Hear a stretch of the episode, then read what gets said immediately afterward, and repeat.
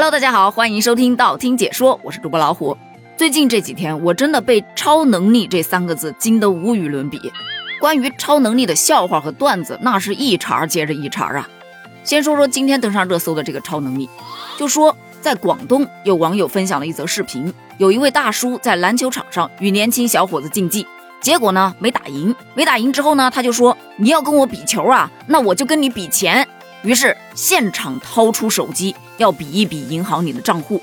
就在他掏出手机之后，随便扒拉着数一数，光现金流就有一千多万呐！原本现场剑拔弩张，这账户余额一亮，立马和气团团。还有人表示：“大叔，你缺不缺孙子啊？”当然了，大叔这个炫耀的行为肯定是不太好的，对吧？不值得提倡。但是人家要跟你比球，你却跟人家比现金流，多少有点犯规了吧？但与此同时，你也不得不感叹，超能力就是最好的社交利器。但是最近你看世界杯吧，就会有另外一种感觉，原来钱它不是万能的，超能力也有失效的时候。虽说呀，继卡塔尔创造了最豪世界杯花费记录之后，卡塔尔再次打破了东道主首战不败的定律，创造了一个新的世界纪录。但是对于卡塔尔的富豪们来说，这世界杯揭幕战可能是他们人生中为数不多的让他们感到无能为力的时刻了。但是我想说的是，在万万不能和不是万能之间，我还是想选择不是万能。而关于卡塔尔的超能力，网上现在有一个段子说，卡塔尔在当一种很新的东道主，叫“如果你和钱有仇，那就办个世界杯吧”。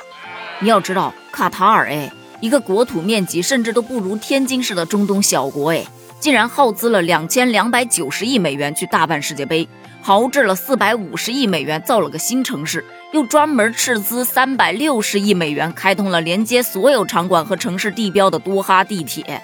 据他们自己估算，大概可以回本个一百七十亿美元吧。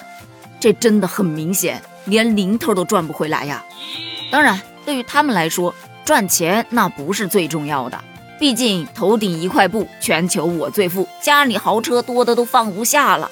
但是你看我这么有钱，每天照样工作三小时，有的时候啊加班甚至要加到下午两点钟啊。你说他烦不烦？是不是特别的凡尔赛？那么问题就来了，这一次他们使用超能力到底想要得到什么呢？对呀，如此不计回报的砸钱办世界杯，必不可能是毫无目的的。有人就推测，首先它可能是要增加国际影响力。世界杯呀，它是一个影响力最大、关注度最高的体育赛事。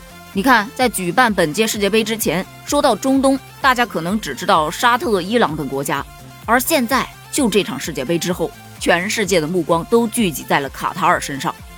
其次，卡塔尔在所有的形象工程方面加大了投资，而这些投资从长远的发展来看是值得的呀。这些投资的钱在未来。都可能会变成可持续发展的旅游和基建的资源，所以说卡塔尔是深谙投资和发展之道啊。虽然卡塔尔真的让我对钱有了新的认识，但是在赛场上这超能力啊，真的发挥不来作用吗？当然不是啦。你看看人家英格兰队，那可是号称本届世界杯身价最高的球队，他的二十六名球员总身价为十二点六亿欧元，折合人民币约九十三亿元。在别的地方，你可能没办法说，哎，越贵就越好。但是在球场上，它确实如此。一个球员，他的能力越强，为团队做的贡献越多，他的身价就是越高。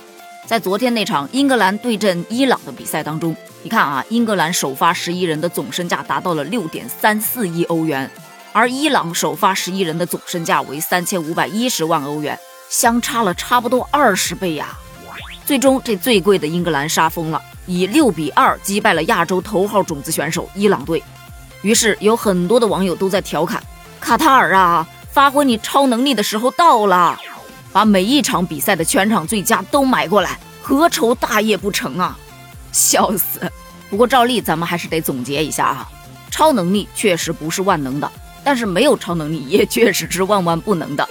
像卡塔尔这样把钱花在明面上，大家也不过是感叹一句：“我知道他有钱，只是没想到他这么有钱。”但是像前面那个大叔那样输了球在球场炫富，丢人是小事儿，就怕被贼给惦记上了，那就真的是得不偿失了。